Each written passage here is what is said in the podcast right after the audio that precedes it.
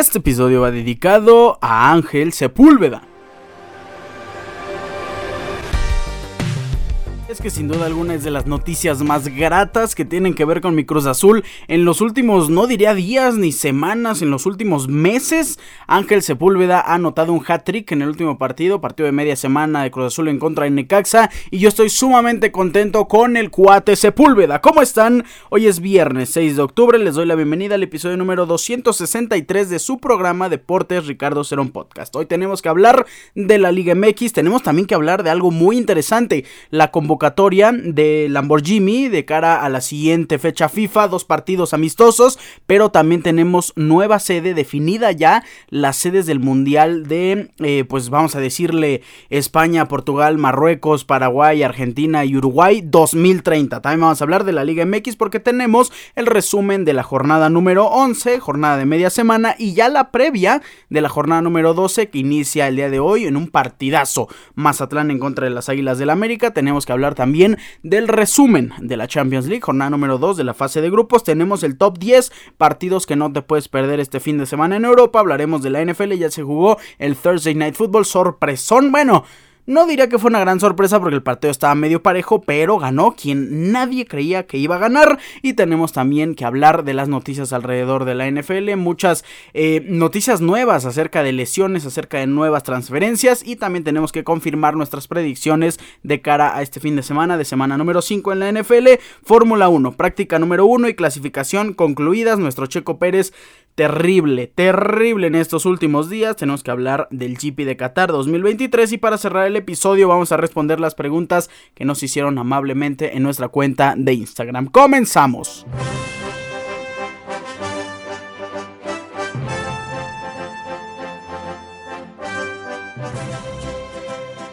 MX muchachos, jornada de media semana, jornada número 11 de 17. Solo no tuvimos fútbol en lunes y jueves. Los otros días estamos llenos del fútbol mexicano. Día martes, ¿quién abrió la jornada? El partido entre Puebla y Rayados de Monterrey. Pensábamos que Monterrey iba a salir con una mejor cara. Íbamos a ver un Monterrey más poderoso que iba a llegar más. La verdad es que, a ver, de las veces que llegó no fueron malas. Llegaron 26 veces, 8 veces al arco. Lo que quise decir es más como que Monterrey iba a tener más contundencia. Tecatito Corona de titular, Jordi Cortés titular, Maxi Mesa, Luis Romo, Funes Mori. Se esperaba una gran fiesta de Rayados de Monterrey y no, con unos simple cuatro remates al arco, 41% de posesión, en la franja del Puebla logra empatar. Más bien, yo creo que Rayados logró empatar este partido, que aunque al final fue mucho más incisivo, pues Rogelio Funes Mori fue el que empata el encuentro al minuto 30. Quien abrió el marcador? Martínez al minuto 4 por parte de la franja del Puebla. Un empate valioso para el Puebla, un empate agridulce para Rayados, que aunque tiene todavía dos partidos menos, no tiene que dormirse en sus laureles porque de verdad que Rayados no está teniendo la temporada que esperábamos.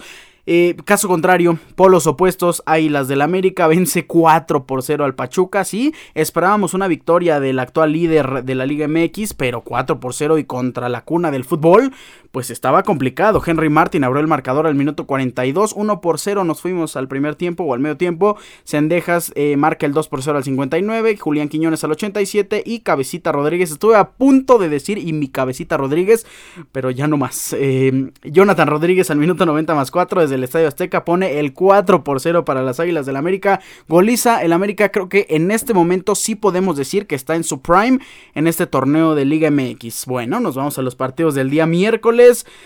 Bueno, alegría total, felicidad pura por fin. Necaxa en contra de Cruz Azul se enfrentaba el eh, sublíder en contra del líder. Si volteamos la tabla o si hablamos de un hipotético descenso, se enfrentaba el penúltimo en contra del último lugar en la Liga MX. Y mi Cruz Azul, si no le ganaba al Necaxa, de verdad ya era, ya era estar terrible en este torneo. Afortunadamente hay un jugador que se crece en contra de Necaxa. Hablamos de Cuate Sepúlveda. Le anotó al inicio de este torneo, si no me equivoco, fue por ahí de la jornada número 5 con Querétaro. Se va a Cruz Azul y le anota y tres goles a, a Necaxa por parte de Cuate Sepúlveda. El primero de ellos, minuto 21, abriendo el marcador, chilena de Sepúlveda. Si ustedes pausan la imagen exacta en la que Cuate Sepúlveda eh, impacta el balón, yo creo que se asemeja muchísimo a la chilena de Cristiano Ronaldo en contra de la Juventus de Turín, no estoy exagerando, técnicas similares, no los, eh, no los compares, solo disfruta. Los cuates Sepúlveda anota al 21, anota al 90 más 2 y también al 90 más 10, pero el gol del 90 más 2 de penal fue el gol que empató las cosas, porque Batista al 55 empató las acciones para Necaxa, uno por uno, hasta ese momento pensábamos, Dios mío, vamos a empatar en contra del Necaxa, no puede ser. Afortunadamente un penal que se puede discutir como penal o no. Para mí, híjole, está bastante cerrado. Yo creo que si el árbitro marcaba que no era penal, no discutía absolutamente nada. Pero antes de eso hubo una jugada donde fue una mano terrorífica por parte del defensa de Encaxa y el árbitro no marcó absolutamente nada. Entonces de alguna manera se hizo justicia. Cuate Sepúlveda, repito, a 92 de penal y al 90 más 10. También un muy buen gol desde el Estadio Victoria le da la victoria a Cruz Azul 3 por 1 sobre el Rayo Pumas. El mismísimo miércoles desde el Estadio Olímpico Universitario. Buena goleada de los Pumas. Yo creo que los aficionados universitarios deben de estar muy contentos en este momento con el equipo y muy contentos con el Tour Corvette. 4 por 0. Vencieron a los Gallos Blancos del Querétaro. Quien abrió el marcador? Gularte al minuto 25, autogol. Después viene Juan Ignacio Comandante Dineno de penal al minuto 42. Excelentemente cobrado. Nathan al minuto 50 y repite la dosis. Juan Dineno al minuto 68 para que Pumas tuviera este resultado tan positivo y se posicionara en un excelente lugar en esta Liga MX. Pumas está convenciendo, ¿eh? Y ojo, quien se enfrenta a Pumas porque la va a pasar sumamente mal. Tigres en contra de Toluca. Este pintaba para ser yo creo que el partido de la semana, un partido muy parejo, un partido con grandes niveles. Tigres estando en una racha impresionante, no perdiendo de local en este torneo con Robert Dante Siboldi, pues sigue con esa racha, empata 2 por 2 en contra de Toluca. ¿Quién abrió el marcador? Marcel Ruiz. Excelente noticia para Marcel Ruiz, convocado para la selección mexicana. Mala noticia para mi Cruz Azul, porque el lugar que toma Marcel Ruiz es el de mi Charlie Rodríguez. Bueno, abre el marcador. Marcel al minuto 44, pero rápidamente empata las cosas Tigres antes de irnos al descanso. Ángulo al minuto 45 más 5. ¿Quién viene después? André Pierre Guignac. El bómboro al minuto 76 para poner en ventaja al cuadro felino, pero al final Gol de Robert Morales al minuto 90 más 4. A puntito de terminar el encuentro, Toluca logra empatar, importantísimo empate de acuerdo con las circunstancias, porque Jan Meneses fue expulsado al minuto 45 más 2. Entonces Toluca se ponía en desventaja y luego les cae el gol de Guiñac. Todo estaba cuesta arriba, lograron empatar al final. Resultado vital, resultado importantísimo y muy valioso para el Diablo. Último partido de la jornada media, Santos en contra de Tijuana. Este partido era dificilísimo de predecir. Tijuana siendo sumamente ofensivo. Tijuana jugando excelentemente bien. No logra ganar, ni siquiera logra empatar. La victoria se los llevan los del TSM Corona. Gol de Harold Preciado al minuto 17. Después Rodríguez empata las cosas al 25. Pero Torres por parte de Santos les da la ventaja al minuto 78 y a la postre la victoria sobre Cholos de Tijuana. Hay muchos partidos pendientes en esta Liga MX, pero yo creo que ya se va definiendo quién puede clasificar o no. Afortunadamente, hablando de mi Cruz Azul, ganamos y esta victoria es importantísima. Bueno, ¿Qué digo importante?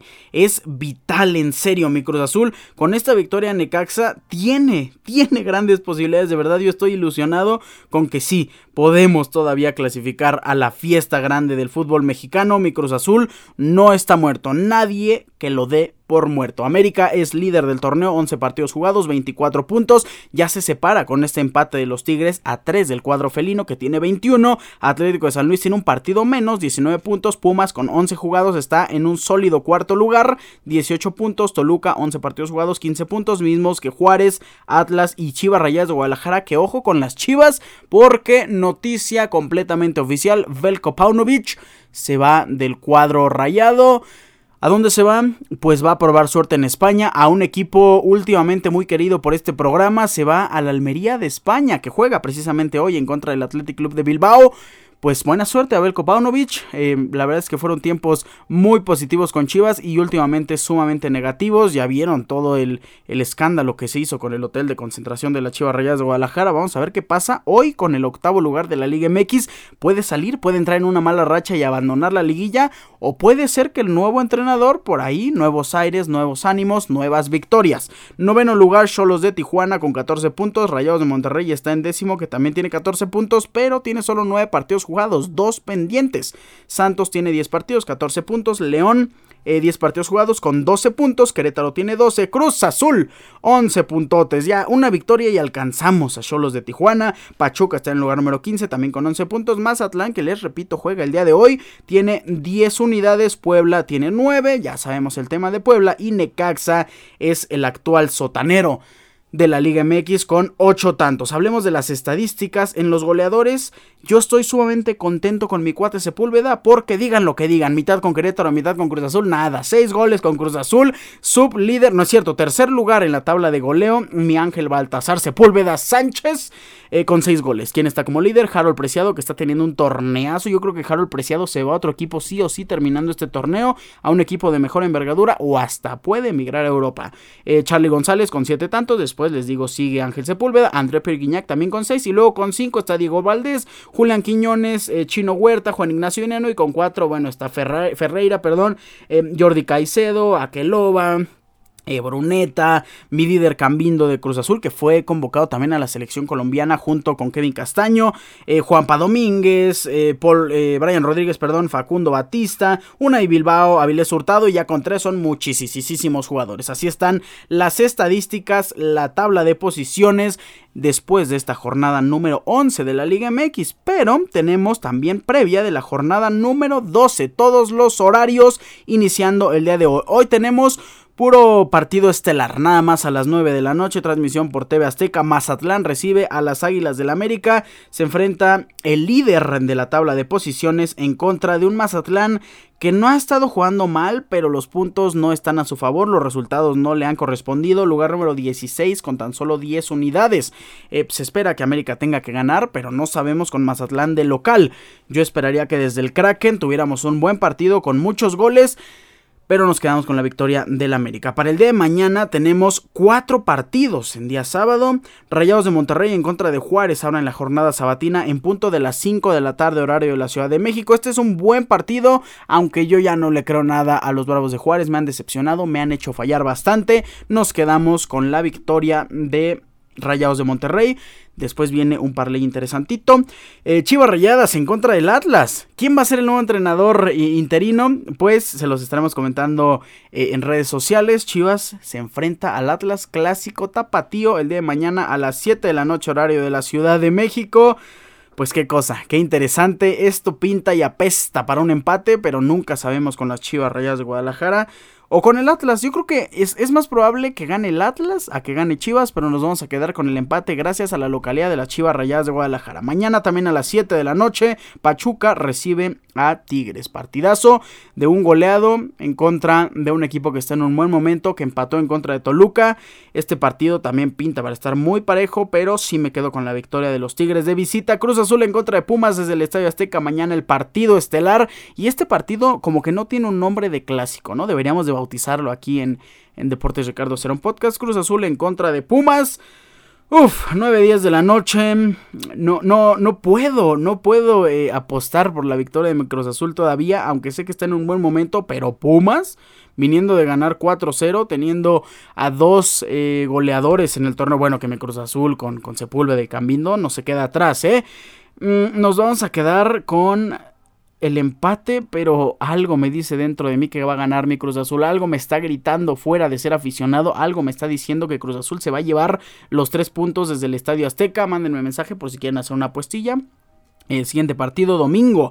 8 de octubre, 12 de la tarde, horario de la Ciudad de México, en el pleno sol. Toluca recibe a Querétaro. Esta tiene que ser una victoria del Toluca. A las 5 de la tarde, el día domingo, Necaxa recibe a Puebla. Esto pinta para un empate. Apesta también empate, pero por ahí se lo puede llevar la franja de visita. Santos en contra de León el domingo a las 7.05 de la noche, horario de la Ciudad de México, desde el TSM Corona. Uf, aquí apostaría más por un, por un, este, por un ascenso de goles, por una cantidad considerable de tantos, pero si nos vamos al resultado nos vamos a quedar con el empate en el Santos en contra de León y Tijuana en contra del Atlético de San Luis. Sorpresón, nos vamos a quedar con la victoria del Atlético de San Luis. Pensaban que Tijuana, por supuesto que no. Se lo lleva el visitante Atlético de San Luis. Domingo a las 9 de la noche horario de la Ciudad de México tenemos Parley con cuatro selecciones y la primera de ellas incluye el partido del día de hoy. Nos vamos a ir directo con la victoria del América sobre Mazatlán y de visita. No paga para nada mal este partido. Nos vamos al partido después entre Rayados de Monterrey y Juárez. Este partido pinta para que Rayados de Monterrey, solo Rayados de Monterrey, tenga un over de 1.5 goles. Yo creo que van a anotar hasta más de dos, pero vamos a quedarnos con esa apuesta.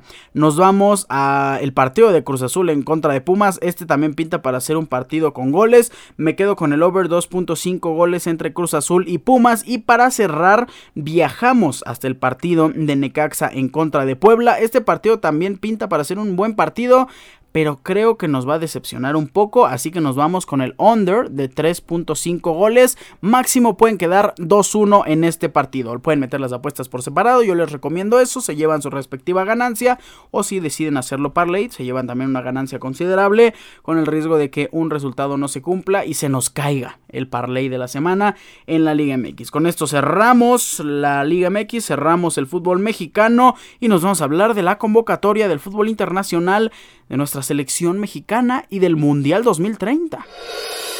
Ok, iniciamos hablando del Mundial de 2030, el Mundial que eh, procede al Mundial de 2026, nuestro Mundial que, bueno, decir nuestro Mundial, vamos a decirlo entre comillas, porque es el Mundial de Estados Unidos. Eh, la candidatura de Portugal, España y Marruecos es la candidatura que oficialmente gana el Mundial de 2030, pero hay una excepción. Tenemos partidos del centenario que van a ser los partidos inaugurales, la cual era la otra candidatura, Paraguay, Argentina y Uruguay. Esos van a ser los partidos inaugurales. Tenemos tres partidos eh, pues que van a abrir esta Copa del Mundo. Después todo el Mundial se va a jugar entre España, Portugal y Marruecos. Y me han comentado, es que qué difícil para los jugadores, eh, la logística, qué complicado va a ser tener que viajar. A ver, tampoco es que sea súper complicado. Es un vuelo de cuánto puede ser, como de 12 horas por mucho. De, Argentina a, este, a España. Ya después en España está súper cerca Portugal, también está súper cerca Marruecos, no hay problema alguno. Juegan eh, la apertura del Mundial y después van a tener como cuatro días para descansar, no hay que volvernos locos, solo vamos a tener un partido en Sudamérica, de ahí rapidísimo vuelo charter hasta Europa y ya, no hay mayor inconveniente. Pero lo que sí me sorprende es que se va a jugar en seis países distintos por primera vez en toda la historia. ¿Qué nos espera en el Mundial del 2036, en el Mundial del 2042? Bueno, ya va a haber convocatorias eh, multicontinentales, ¿no? Y de repente va a haber el Mundial donde se juegue en absolutamente todo el mundo. No lo sabemos, o hasta en todas las confederaciones, ¿no? Podría ser. Por el momento es una noticia que me llama la atención, sí si me preguntan si estoy de acuerdo, la verdad es que me da igual, porque al final de cuentas ni siquiera creo que viajemos a ese mundial. Eh, bueno, cualquier cosa puede pasar, ¿eh? Pero, pero al final de cuentas uno lo va a ver y si lo ve transmitido da igual en el estadio en el que se juegue. Qué bueno que tengamos un partido en Uruguay recordando el centenario de aquel 1930. Sí, eso me parece bastante nostálgico y ya, eh, no me afecta, no me beneficia. Es un buen mundial, espero que las 49 mil selecciones que asistan pues den un excelente eh, mundial, den excelentes partidos y al final de cuentas también falta muchísimo, ¿no? Para el 2030, primero hay que enfocarnos en el Mundial de México y hablando de enfocarnos en el Mundial de México, Jimmy Lozano ha presentado su convocatoria oficial eh, de cara a la siguiente fecha FIFA y la verdad es que son partidos interesantísimos. Uno de ellos es el que más me llama la atención. Se enfrenta a Ghana el siguiente sábado 14 y a Alemania el siguiente martes 17 de octubre. Así que no falta mucho para ver a la selección mexicana enfrentarse a Alemania. ¿Cuántos partidos anteceden? Pues he buscado tantas, tantos datos y es curioso porque ni uno me dice la cifra oficial. Yo creo y he llegado a la conclusión que son 14 partidos, pero no lo sabemos. Juegan desde el Lincoln Financial Field, eh, estadio de las Águilas de Filadelfia, México en contra de la selección de Alemania, antes México en contra de Ghana. ¿Cuál es la convocatoria que Jimmy Lozano ha lanzado de cara a estos partidos eh, de preparación? Pues es una convocatoria interesante. Para empezar, cuatro porteros. Para mí, innecesario. Llamar a Guillermo Ochoa, innecesario porque que son partidos de preparación. Quédate con Malagón, Julio González de Pumas, excelente convocatoria. Y pues eh, Rodríguez de Tijuana, que no sé por qué Jimmy se ha casado con ese portero. En fin, los defensas. Kevin Álvarez, Kevin Álvarez del América eh, me gusta. Johan Vázquez de Genoa me gusta muchísimo. Nueva convocatoria Ramón Juárez, defensa muy joven de las Águilas del América. También me parece interesante Jorge Sánchez del Porto. Bueno, lleva como 15 minutos de 290 posibles disputados, así que eh, pues por méritos en la cancha actualmente no creo que sea. Gerardo Arteaga del Genk, Jesús Gallardo de Rayados de Monterrey, Víctor Guzmán también de Rayados, César Montes, jugador del Almería, eh, nuevo dirigido ahora de Belko Paunovic. Me gustan los defensas, si me preguntaran por una alineación titular, porque a mí me encanta dar alineaciones, yo pondría Malagón en la portería, por el lado derecho a Kevin Álvarez, por el lado izquierdo, híjole, es que Gerardo Arteaga también me ha estado decepcionando últimamente.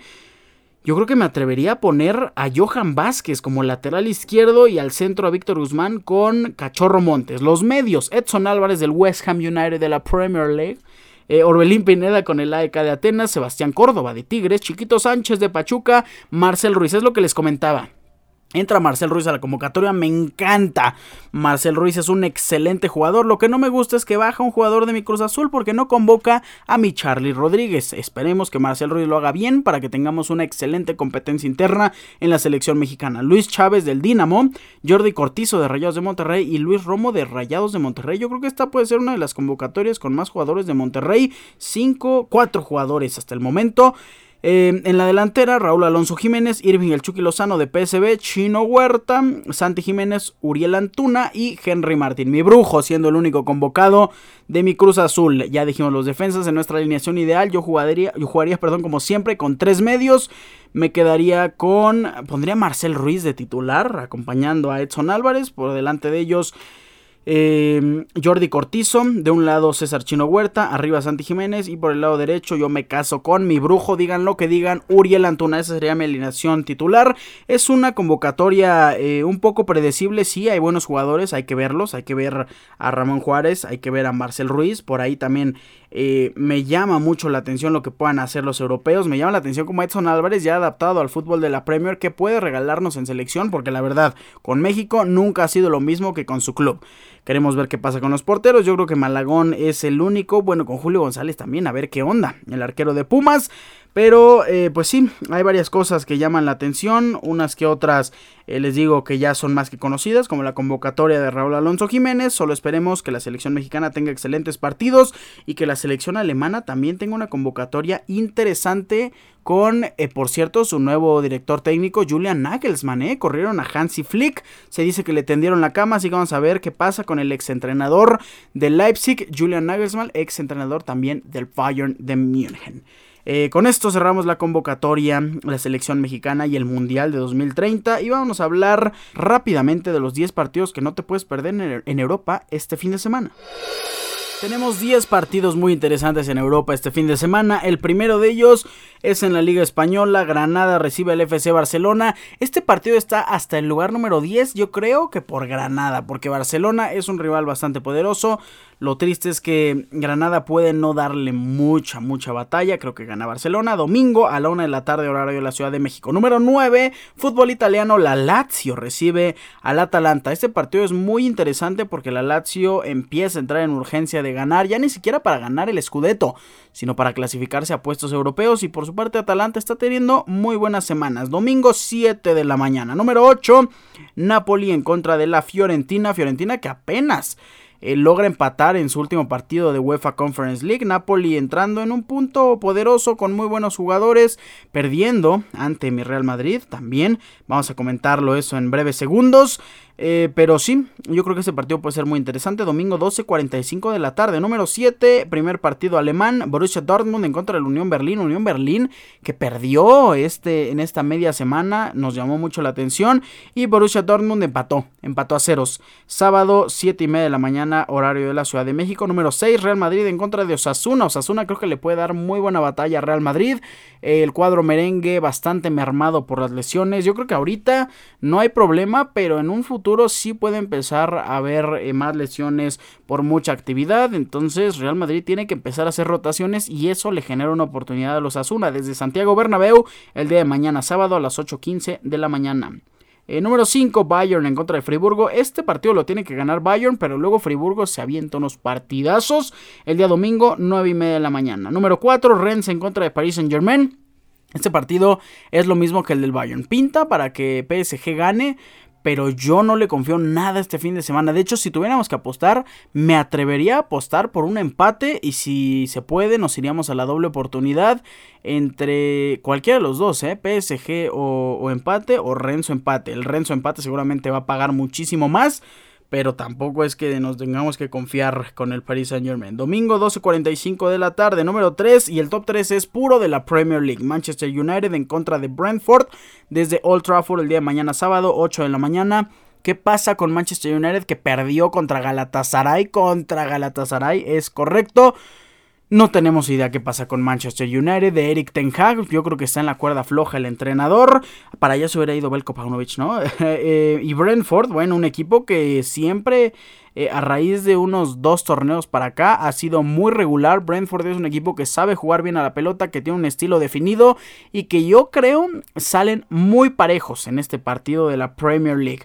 Manchester United en contra de Brentford, sábado a las 8 de la mañana. Número 2 se enfrenta Edson Álvarez a Newcastle United. Newcastle que viene embaladísimo después de ganarle 3 por 1 al Paris Saint Germain. Pero West Ham no se queda atrás. ¿eh? West Ham lo está haciendo bastante, bastante bien. Tenemos que despertarnos muy temprano el día domingo a las 7 de la mañana horario de la Ciudad de México. Y para cerrar, no hay discusión alguna. ¿Cuál es el partido de la semana? Pues es el encuentro entre los Gunners del Arsenal y los Citizens del Manchester City el día domingo.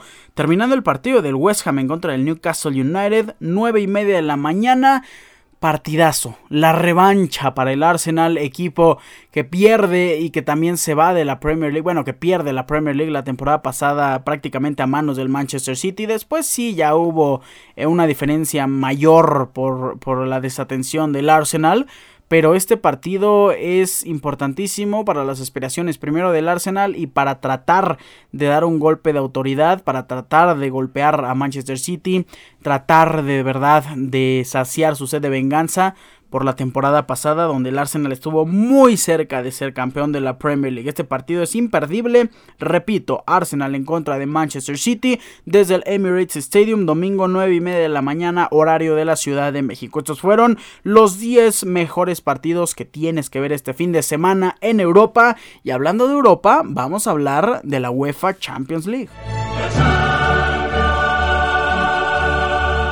Jornada número 2 de la UEFA Champions League ya culminó con partidos sumamente interesantes. Me estaba confundiendo. Newcastle venció 4 por 1 al Paris Saint Germain. Bueno, ¿qué pasó en esta jornada número 2 de la fase de grupos? El día martes y miércoles. Partidos de las 10.45 de la mañana el día martes. Sorpresón. Al inicio, Braga vence 3 por 2 al Unión Berlín. Aquí esperábamos que Unión Berlín del grupo de Real Madrid, pues por lo menos ya tuviera puntos en esta Champions League. Y no, Braga logra vencerlos. Fue un partido interesante. De hecho, Braga los vence hasta el final. Gol de Castro al minuto 90 más 4 desde el Estadio Olímpico de Berlín. Resultadazo para el Braga. Que bueno, tienen yo creo que la búsqueda de estos dos de ir a la UEFA Europa League. ¿eh? No creo que aspiren a ganar eh, posición ante Napoli o ante Real Madrid. Siguiente partido, Salzburg en contra de la Real Sociedad. Se veía venir la Real Sociedad con gol de Mikel Oyarzábal y Bryce Méndez. De hecho, Bryce Méndez seleccionado como el jugador del partido. Segundo gol al minuto 27 desde Red Bull la Arena de Salzburgo, la Real Sociedad vence 2 por 0 al ex equipo de Haaland. Ya para los partidos de la una, Inter vence 1 por 0 a Benfica. Inter jugando bien, ¿eh? la verdad es que Inter tuvo 47% de posesión, 21 remates, 8 remates al arco, Benfica solo 6 remates, 3 remates al arco. Sí hubo eh, una contundencia por parte del Inter eh, y más por parte de Marcos Turam, que abre, eh, abre el marcador al minuto 62. De hecho fue el, último, el único gol del encuentro, perdón, 1 por 0, que le da la victoria al Inter. Me gustó el partido del Inter, creo que pueden crecer. PSB en contra de Sevilla. Aquí esperábamos que PSB pudiera sacar eh, la victoria, pero no, empatan las cosas. Y de hecho, PSB con gol de TC al minuto 90 más 5 alcanza a empatar este partido que tenía eh, por ventaja Sevilla 2 por 1 desde el Philips Stadium. Muy parejo el partido, no tan pareja la posesión, pero Sevilla tratando un poquito y poco a poco de recuperar ese gran nivel. Sabemos que Sevilla no tiene empacho en decir eh, no clasificamos a los octavos de Champions. No no hay problema alguno. Nos vamos a, lo que es em, la Champions para el Real Madrid, la Europa League para el Sevilla. Bayern vence 2 por 1 al Comenham. Sufrido un poquito lo del Bayern, ¿eh? super sustituto y además remontada. Abre el marcador Lerager desde el Parken Stadium al minuto 55 para Covenham. Viene Musiala al 67 y les digo, entra de cambio Matistel y anota gol al minuto 83. Super sustituto para el Bayern de München. Eh, Manchester United en contra de Galatasaray, bueno, es lo que les decía. Yo esperaba, y de hecho aquí lo dijimos, Manchester United va a ganar este encuentro. Era momento para que Manchester United regresara a la senda del triunfo, por fin demostrara que tienen un gran nivel. Y no, el único que se ve que tiene buen nivel es Hoglund, que anota gol al minuto 17 para abrir el marcador. Wilfred Zaha, exjugador del Crystal Palace, empata las cosas al 23. Después Hoglund repite la dosis para poner en ventaja al Manchester United 2 por 1, pero Actro Glue empata las cosas del 71 y Mauro Icardi le da la ventaja y la victoria al Galatasaray 3 por 2. Casemiro fue expulsado al 77. Casemiro que ya ha recibido tres tarjetas rojas en esta... Eh, no es cierto, más de tres tarjetas rojas, ¿no? En esta eh, etapa con Manchester United. Más que en cualquier otro club Casemiro. De hecho, por acá tenemos el dato este, específico con las tarjetas rojas de Casemiro. En su primer club no tuvo ninguna tarjeta roja. Y Casemiro en su segundo club tampoco. Después viene el Real Madrid donde por ahí sí tuvo una que otra tarjeta roja. Ahí Casemiro este, vio en Real Madrid dos tarjetas rojas. De hecho fueron tres tarjetas rojas sí las que ha tenido Casemiro en Manchester United. De la selección brasileña cero con 73 partidos jugados. En, la, en Sao Paulo 75 partidos jugados, cero tarjetas rojas. En el Porto 41 partidos jugados, cero tarjetas rojas. Con Real Madrid 336 partidos jugados, dos tarjetas rojas. Y después de solo 61 partidos con Manchester United, ya tiene tres tarjetas rojas más que en el resto de su carrera. El siguiente partido, Napoli en contra de mi Real Madrid. 3 por 2 tenía que estar Bellingham, tenía que estar Bellingham. ¿Quién abrió el marcador? Ostergaard al minuto 19, después empata las cosas Vini Jr. después de una asistencia perfecta por parte de Bellingham, después el mismo Bellingham anota gol al minuto 34, Piotr Zielinski de penal al 54 desde el estadio Diego Armando Maradona y al final al minuto 78, autogol de Alex Meret le da la victoria al Real Madrid 3 por 2. Bueno, un resultadazo para el cuadro blanco que ya tiene 6 puntos en este torneo. Eh, partido de martes, el último encuentro del martes y la sorpresa, yo creo que es la sorpresa de toda la jornada en Champions League. Lens se enfrentaba y recibía desde el estadio Boalert de Leis eh, del Elise al Arsenal. Bueno, abrió el marcador Gabriel Jesús al minuto 14. Thomason empata las cosas al 25. Y Wahi al 69 le da la ventaja y la victoria a Lens 2 por 1. Qué resultadazo de verdad para el Lens. Ya para el día miércoles, Atlético de Madrid enfrentaba a Feyenoord desde el Civitas Metropolitano. El último partido con sanción de Santiago Jiménez. Ya para el siguiente partido de Champions vamos a poder ver al mexicano con el Feyenoord. Abrió las cosas eh, hermoso con un autogol gol al minuto 7, ponía en ventaja a Feyenoord, pero después Álvaro Morata anota gol al minuto 12, Hanko pone ventaja para el Feyenoord al 34, Morata, eh, no es cierto, Griezmann repite la dosis al 45 más 3 para el Atlético de Madrid, 2 por 2 se pone el marcador y después iniciando el segundo tiempo, Álvaro Morata al minuto 47, después de eso no pasó mucho y se lleva la victoria.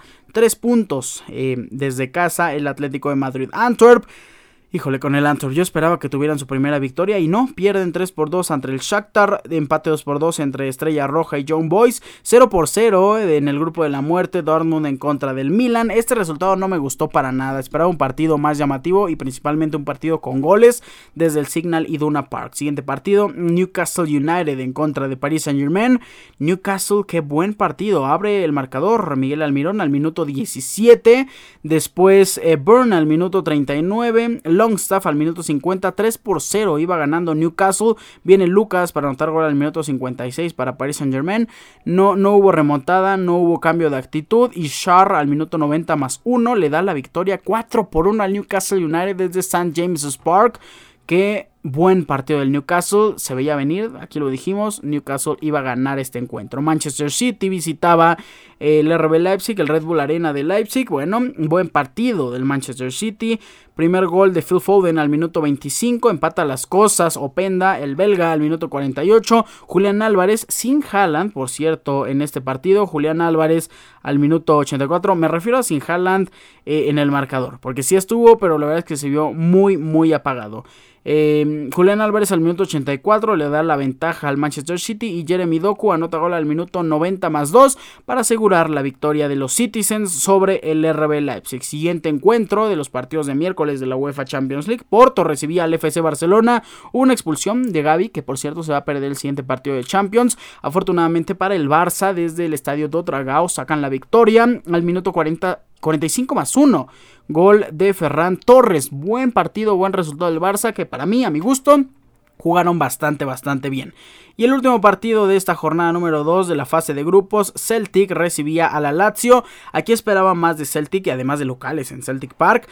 Pues no, se abrieron las cosas, gol de Furuhashi al minuto 12, pero después viene Matías Vecino al minuto 29 y Pedro al 90 más 5 al final. En el último suspiro le da la victoria a la Lazio italiana, victoria sumamente importante y ahora sí, después de dos jornadas ya podemos comentar un poquito la tabla de posiciones en la UEFA Champions League, sumamente interesantes los partidos y las posiciones de este torneo. Me encanta lo de Real Madrid, me encanta que estemos en primer lugar.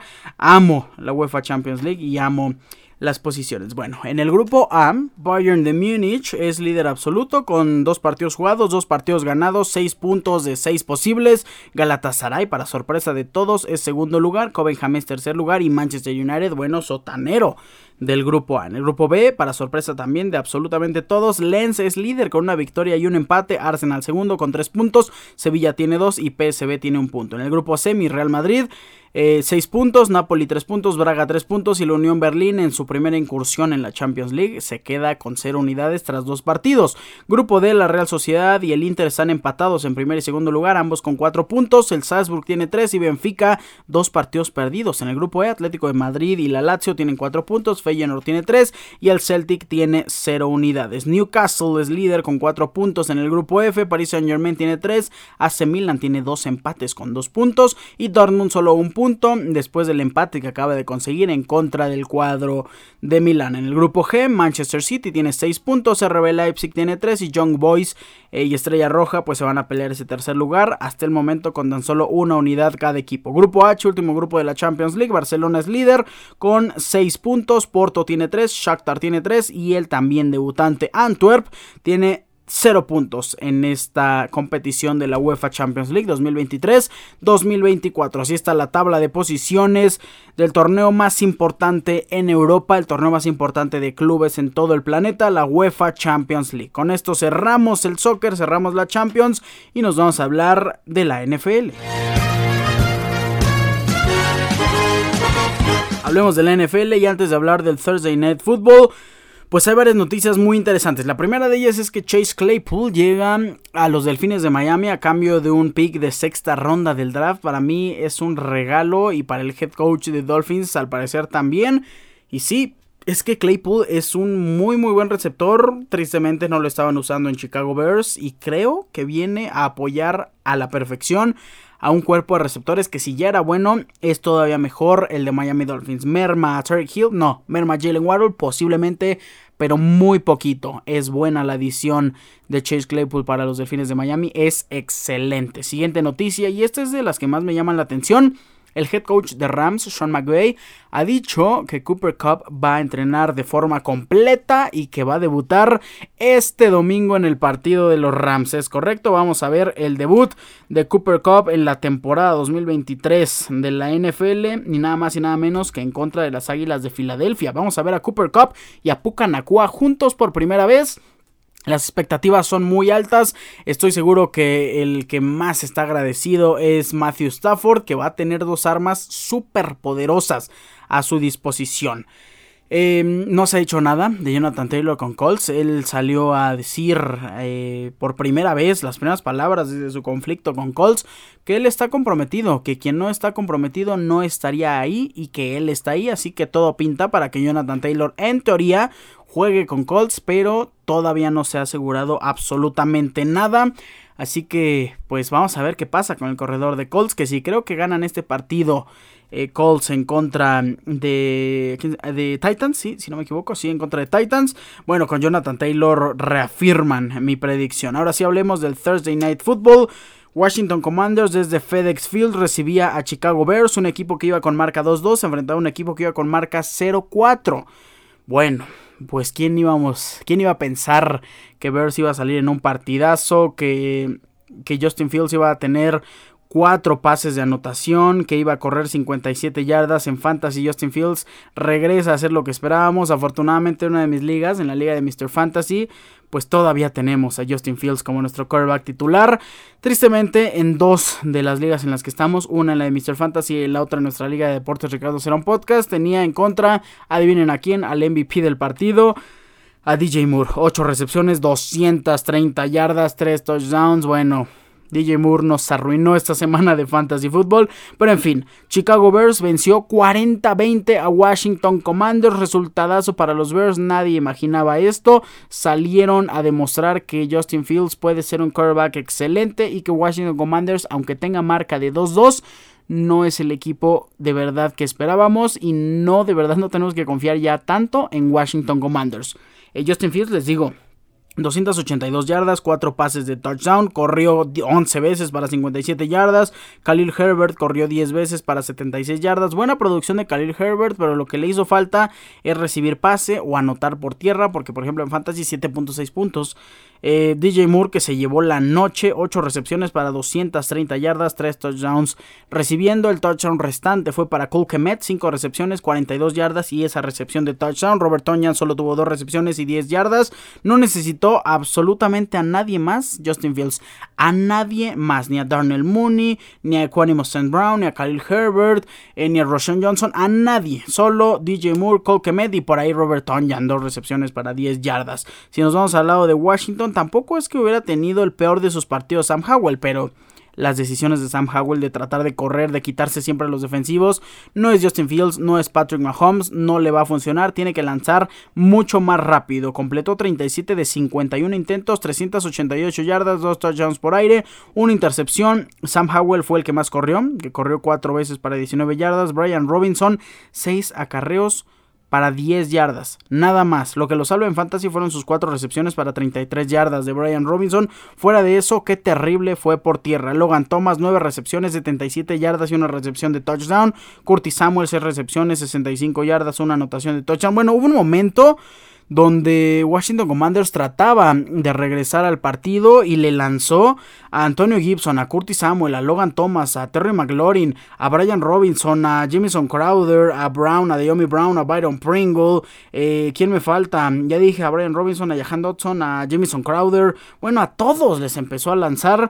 y fue interesantísimo eso. McLaurin tuvo 4 recepciones, 49 yardas. Brian Robinson 4 recepciones, 33 yardas. Jahan Dodson 3 recepciones para 30 yardas. Al final de cuentas sí, sumó mucho Washington Commanders, pero pues le faltó. Hubo, una, hubo un punto en el partido donde se pudieron haber acercado con un gol de campo a solo 7 puntos y lo falla. Lo falla el kicker, se quedaron a 10. Ahí ya hubo eh, completo desorden, ya no pudo hacer nada Washington. Y al final, en la última jugada del partido, DJ Moore se avienta otra recepción de touchdown. Bueno, 40-20 DJ Moore es el jugador de la semana sin duda alguna. No sabemos qué va a pasar este fin de semana, pero yo creo que nadie va a tener un mejor partido que DJ Moore. 230 yardas y 3 recepciones de touchdown. Por algo Thursday Night es uno de los prime times porque alguien va a ser la estrella, alguien va a estar en los ojos de todo el planeta. En esta ocasión es Chicago Bears, es Justin Fields y principalmente es DJ Moore. 40-20 Chicago Bears a Washington Commanders. Ahora se ponen con marca de 4-1 1-4, perdón, en la temporada y Washington 2-3. Eh, rápidamente vamos a repasar los partidos y vamos a reafirmar nuestras predicciones. El domingo 7 y, media, de la mañana desde el Tottenham Hotspur Stadium. El juego de Londres, Bills en contra de Jaguars, se lo lleva Bills. Patriots en contra de Santos de Nueva Orleans a las 11 se lo lleva Santos. Colts en contra de Titans se lo lleva Colts. Steelers en contra de Ravens el domingo se lo lleva Baltimore Ravens.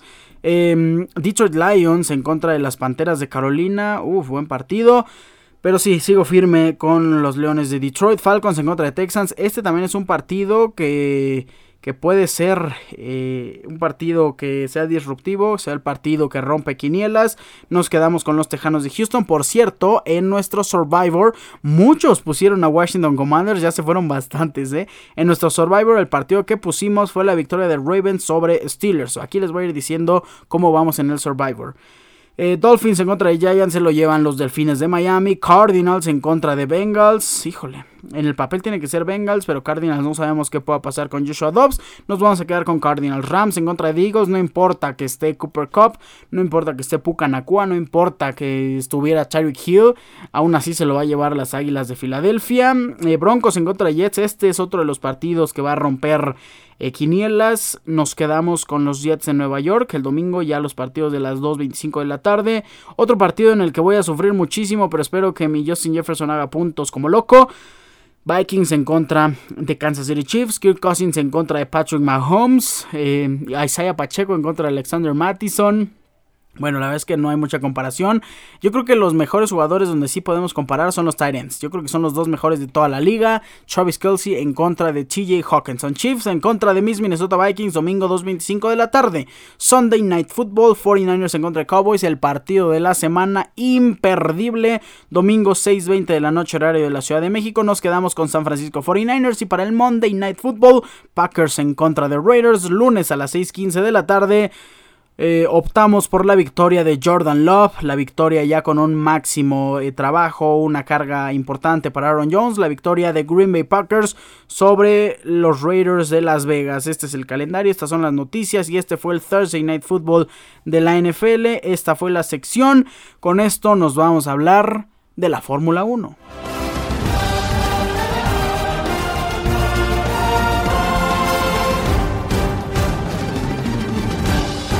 Ya se corrió la práctica número uno y la clasificación para el GP. Recordemos que es una semana de prueba sprint en la Fórmula 1, así que el día viernes, el día de hoy, tuvimos práctica 1 y clasificación para la carrera. ¿Qué pasó en la práctica número uno? Bueno, Max Verstappen arrasó con absolutamente todos, más de tres décimas sobre el segundo lugar. Carlos Sainz, Charles Leclerc en tercero. Hasta ese momento los Ferrari se veían bien.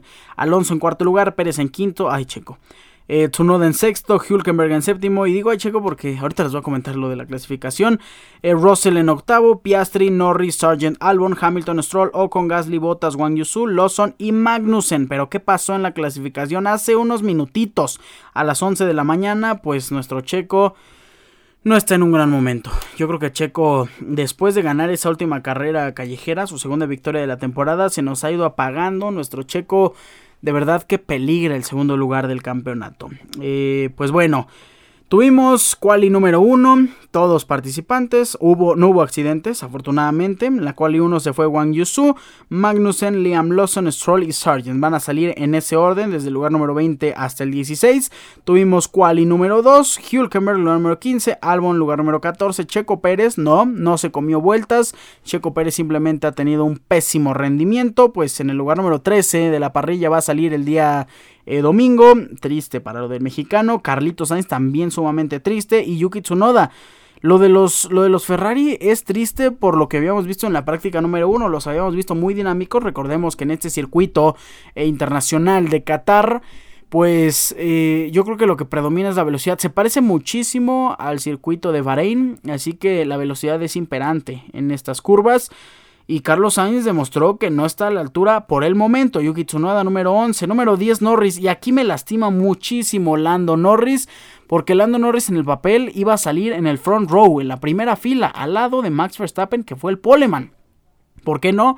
Lando Norris está en la posición número 10 porque dos vueltas que tuvo en quali 3, dos vueltas donde marca tiempo rápido, las dos tuvo track limits, penalización por eh, abandonar los límites de la pista, se salieron las cuatro ruedas de la línea blanca en los límites del circuito y Lando Norris dos veces le quitaron la curva, perdón, las vueltas y esas dos veces hizo un tiempo de 1.24.0 le sacaba más de una décima al que hoy es segundo lugar, George Russell. Lando Norris debió haber salido en segundo por sus errores. La verdad es que va a salir hasta la décima posición. Yo creo que sí puede remontar más por el nivel que lo vimos en la clasificación, pero qué triste estoy por Milano Norris, que merecía mucho más botas en noveno, Ocon en octavo, Gasly séptimo, Oscar Piastri en el sexto lugar, Charles Leclerc en el quinto. Eh, Fernando Alonso, número 4. Los Mercedes, que iban bien. Los Mercedes no se vieron tan poderosos en la quali 1 ni en la quali 2, pero en quali 3, George Russell eh, con un tiempo de 1.24 en segundo lugar y Hamilton con un tiempo de 1.24.3. Russell fue de 1.24.2, segundo y tercer lugar. Y Max Verstappen, bueno, Max Verstappen le sacó medio segundo al segundo lugar. 1.23.778. Max Verstappen va a dominar por completo este fin de semana. Ni siquiera tengo que decirles que recuerden estas palabras porque ya lo saben. Max Verstappen gana el campeonato de pilotos el día de mañana. Necesita que Checo no sume todo o sumar solo 3 puntos. Max Verstappen va a ganar el campeonato el día de mañana. Ténganlo por seguro, lo firmo en donde quieran. Max Verstappen es poleman para el día domingo. Mañana tenemos Sprint Shootout. Recordemos que se divide este circuito o este fin de semana en varias competencias. Eh, práctica 1, después tenemos la clasificación de la carrera, ya para el día sábado tenemos Sprint Shootout y después la prueba sprint y ya para el día domingo el Gran Premio. El Sprint Shootout es el día de mañana que se puede considerar como la clasificación a la prueba sprint a las 7 de la mañana horario de la Ciudad de México y después la mismísima prueba sprint 11 y media de la mañana. Max Verstappen ahí se va a coronar como campeón. El GP es el día de domingo a las 11 de la mañana horario de la Ciudad de México. Transmisión por Fox Sports Premium, Star Plus, Dustin y mi favorita por siempre. Fórmula 1 TV. Pues así están las cosas de cara al Gran Premio de Qatar 2023. Repito e insisto, Max Verstappen no se pueden perder pues vamos a decirle que la coronación de Max Verstappen a falta de 8, 7, 7 semanas, 7 jornadas, 7 rondas en este calendario 2023 de la Fórmula 1. Lo que esperamos es que Checo tenga una buena participación porque si no se nos va a ir un segundo lugar histórico. Mi predicción después de ver la clasificación, mi predicción para la clasificación, eh, la prueba sprint, perdón, es que la gana Max y después se viene Lando Norris porque yo le creo todo a Lando Norris este fin de semana. Posterior a eso vamos a ver a Checo en tercer lugar. Ahora, mi predicción para la carrera después de ver la clasificación es que obviamente Max Verstappen se lleva esta carrera. Max Verstappen se va a llevar los 26 puntos porque también va a tener la vuelta rápida el domingo en Qatar. Pero en segundo lugar me dice, algo me dice que vamos a ver a un Mercedes estar en el podio junto a Fernando Alonso. No sé si en segundo lugar o en tercero el Mercedes. Apostaría porque Russell se queda en segundo lugar y que Fernando Alonso pasa a Hamilton y se queda en la tercera posición. Así que mi podio sería Verstappen, Russell y Fernando Alonso de cara al GP de Qatar el siguiente domingo. Esta fue la sección de la Fórmula 1 de cara al GP de Qatar 2023. Disfrútenlo muchísimo y vamos a cerrar el episodio respondiendo las preguntas que nos hicieron en Instagram. Vamos a responder muy pocas preguntas porque ya nos queda muy poco tiempo de programa. Eh, la primera de ellas, sin Max Verstappen, esta es buena, sin Max Verstappen en la Fórmula 1, Checo sería campeón. Uf, em, yo creo que sí tiene la posibilidad. Yo creo que todo depende de la prioridad que el equipo le dé, de quién va a ser el piloto número uno y quién va a ser el piloto número dos. Porque si me llegas con un Charles Leclerc, que es un piloto talentosísimo como piloto uno de Red Bull, Checo Pérez no sería campeón si nos ponemos a la parra en teoría, como dice Red Bull, que los dos son iguales y los dos van a competir en mismas condiciones, con un piloto a lo mejor como Carlos Sainz, como Russell, eh, híjole, como Hamilton, no lo sé. Pero como de los tres antes mencionados, Checo sí tiene la posibilidad de ser campeón del mundo, o la tendría. Max Verstappen es 100% de la casa de, de Red Bull. Max Verstappen va a estar ahí por muchísimo tiempo. Así que ni Checo ni el que llegue va a ser campeón del mundo en años futuros porque si no es Max Verstappen no va a ser el segundo piloto de Red Bull. Eh, siguiente pregunta, ¿qué opinas, mira, del Mundial? ¿Qué opinas de las seis selecciones sedes en el Mundial 2030 y quién va a ser el ganador del Mundial de México 2026? Bueno, ya dije lo que opino, me da un poco igual, creo que está padre tener muchas sedes, me gusta el Mundial, eso sí no lo dije, me gusta que el Mundial sea en España, Portugal y Marruecos, son sedes bastante imponentes, imagínense la final en el Santiago Bernabéu, uff, qué delicia. Eh, y hablando del Mundial del 2026, ¿Quién puede ser campeón? Me gusta Brasil, me gusta mucho Brasil porque imagínense el prime en el que llegaría Vinicius Jr. Eh, ahorita estamos en 2023, tres años para el 2026. Vinicius Jr. llegaría como con 25 años. Vinicius Jr. estaría en su prime o estaría entrando en su mejor prime. También este Rodrigo Goes tendría un gran momento. Marquinhos ya siendo un defensa veterano pero siendo líder. Eh, Eder Militao por el lado izquierdo. Lo que siempre le ha costado a, a la selección brasileña son los laterales derecho e izquierdo. Marcelo fue el principal lateral por el lado izquierdo durante muchísimos años. Y ahora quién será? Renan Lodi, eh, Cayo Enrique, jugador del Mónaco, no sé, está complicado.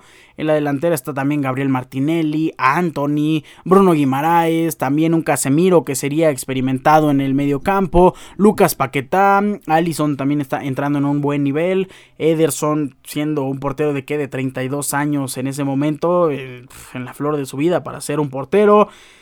Uf, Brasil viene muy poderoso, pero si nos vamos con Francia, imagínense a un Chuamenika Mavinga, tres años jugando con el Real Madrid, la experiencia que van a tener, un Kylian Mbappé que parece entonces yo creo que va a ser la figura del fútbol mundial. Eh, se me viene a la mente también Christopher Nkunku, que ahorita con Chelsea no ha estado jugando por lesión, pero Christopher Nkunku va a ser un jugador poderosísimo. Eh, Dembélé, Colomboani, eh, ¿Qué otro jugador veterano? Por cierto, Pogba, ahorita que me estoy acordando de la selección francesa, Pogba ha dado positivo a los test eh, de antidoping, así que Juventus está pensando seriamente en prescindir su contrato. Claro que lo van a prescindir porque no van a dejar jugar a Pogba y también se espera una sanción o un veto de bastante tiempo para el campeón del mundo de Francia. Los defensas regresando a la selección, Bupamecano, eh, Castelo Luqueva es un defensa que me está gustando muchísimo. Ya no me acuerdo si es francés Castelo Luqueva o es belga. Y ay, creo que es francés. Si me equivoco, ahí me corrigen. Eh, Teo Hernández, que por cierto, hoy cumpleaños Teo Hernández, ¿no? Lateral izquierdo del, del Milan. Eh, por la lateral derecha está Mukiele, Pavard, Colin Dagba. Eh, se me viene a la mente también Malo Gusto. Bueno, Francia es muy poderoso también. Centro delantero ahí está Columboani o, o, Kylian Mbappé. ¿Qué otra selección puede ser poderosa? Portugal. Portugal también puede ser poderosa. Portugal más experimentado que en Prime. Pero yo creo que me quedaría con Brasil o con Francia. Argentina no le veo mucho poder, Alemania mucho menos, aunque tienen buenos jugadores a futuro. Musiala, Florian Wirtz, el Leon Goretzka todavía, Kimmich sería el capitán eh, principal artífice de, liderazgo ahí en Alemania.